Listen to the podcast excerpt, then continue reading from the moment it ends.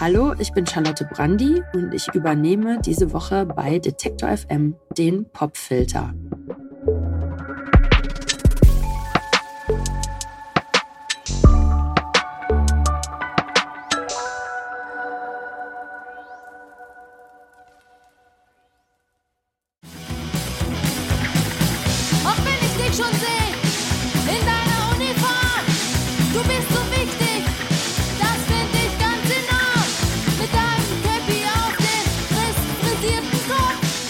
Ich habe heute noch mit meiner Mutter telefoniert und äh, wir waren uns einig, dass eigentlich meine Biografie eine ganz schöne Kontinuitätsgeschichte ist von ihrer Biografie, weil wir sind mit ähnlichen Talenten ausgestattet und sie hat zu ihrer Zeit was Adäquates daraus gemacht und ich mache jetzt zu meiner Zeit was anderes Adäquates daraus.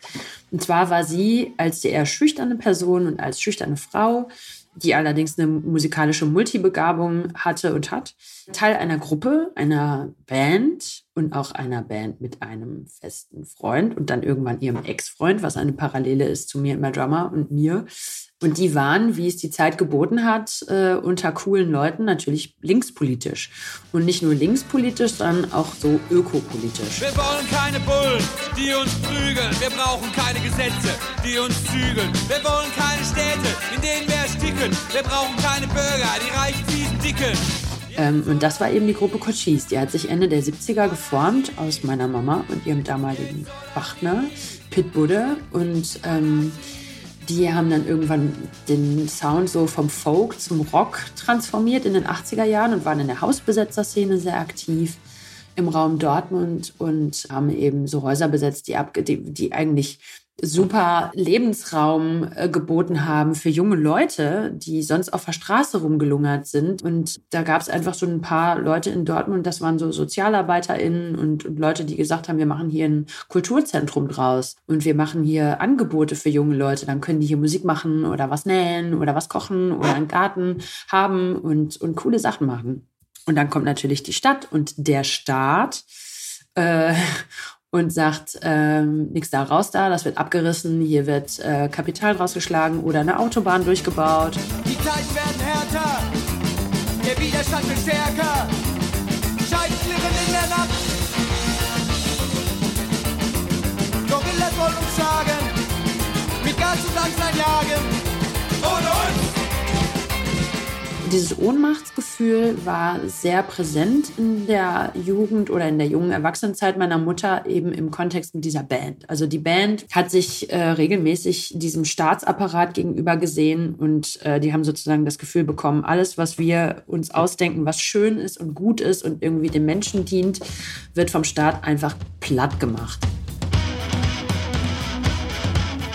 Das Lied äh, Du kotzt mich an ist also da reißt es mich vor Verzückung immer fast vom Hocker, weil das singt nämlich meine kleine Mama. Die hat jetzt nicht so eine, ist jetzt nicht wie Courtney Love ausgestattet mit so einem super rührigen Mega-Organ, sondern mit so einem dünnen Stimmchen, was sich da vor, äh, vor Wut fast überschlägt, so in diesem Track.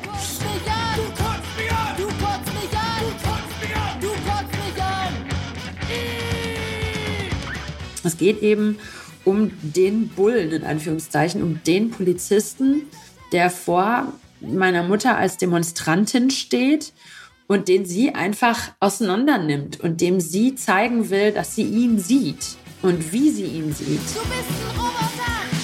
Du lässt dich programmieren! Ganz ohne Gewissen!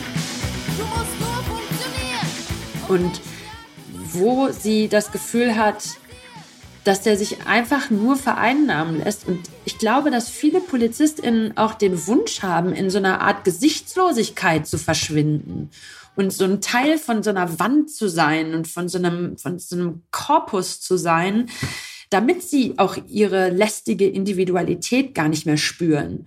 Und wenn dann jemand kommt und sagt, du, genau du, du bist so ein Trottel, ich sehe es dir an und du mit, wie du gehst, weil man kann ja auch in der Uniform gewisse Merkmale noch, noch erkennen von einem Individuum, zum Beispiel wie jemand geht oder man kann auch die Augen erkennen oder die Hände teilweise.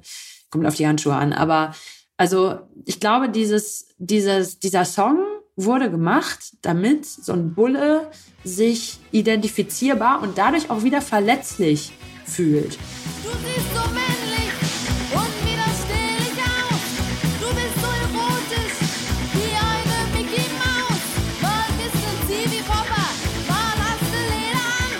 Und doch seh ich dir immer gleich den Gorilla an. Das ist ja auch ein Ermächtigungsmove, sich über Leute lächerlich zu, Leute lächerlich zu machen, denen man sich ausgeliefert fühlt. Und deswegen kommen in dem Song auch so Vergleiche mit, du bist so erotisch wie eine Mickey Maus, finde ich so süß. Also nach dem Motto, du bist nicht erotisch, du denkst aber, du wärst erotisch, weil du so eine geile Uniform trägst. Und finde ich auch irgendwie feministisch ganz frech, weil sie sich damit als äh, erotischen Counterpart äh, ihm gegenüber inszeniert. Also alles daran finde ich einfach nur fresh und, und super. Und deswegen würde ich sagen, dass ich über meine Mama äh, sehr geprägt wurde, auch von dem Sound ihrer Band. Ja, ich schreibe am Ende des Tages jeden Song für meine Mama und wenn die einmal nicht mehr unter uns weilt, dann werde ich sehr gespannt sein, wo dann die Lieder hingehen und ob dann überhaupt noch Lieder kommen. Also das, das werden wir dann sehen. Auch wenn ich dich schon sehe, in deiner Uniform, du bist so wichtig,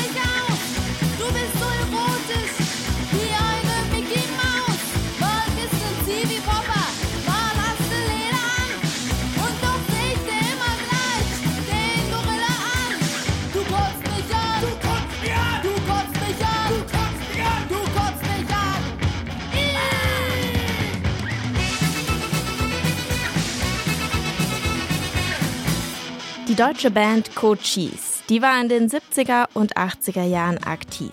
Mitbegründerin dieser Band, die Multiinstrumentalistin Carla Brandi.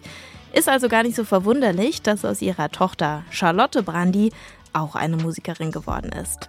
Das war dann auch leider die letzte Folge der Takeover-Woche mit Charlotte Brandi. Falls ihr eine Folge verpasst habt, keine Sorge, ihr findet die natürlich überall dort, wo es Podcasts gibt, auf Spotify, Apple Podcasts oder in der Detektor FM App. Dort könnt ihr alles nochmal in Ruhe nachhören. Vergesst nicht, den Popfilter zu abonnieren, dann verpasst ihr auch keine Folge. Schön, dass ihr bisher schon dabei wart. Mein Name ist Jessie Hughes und ich sage ciao, bis morgen.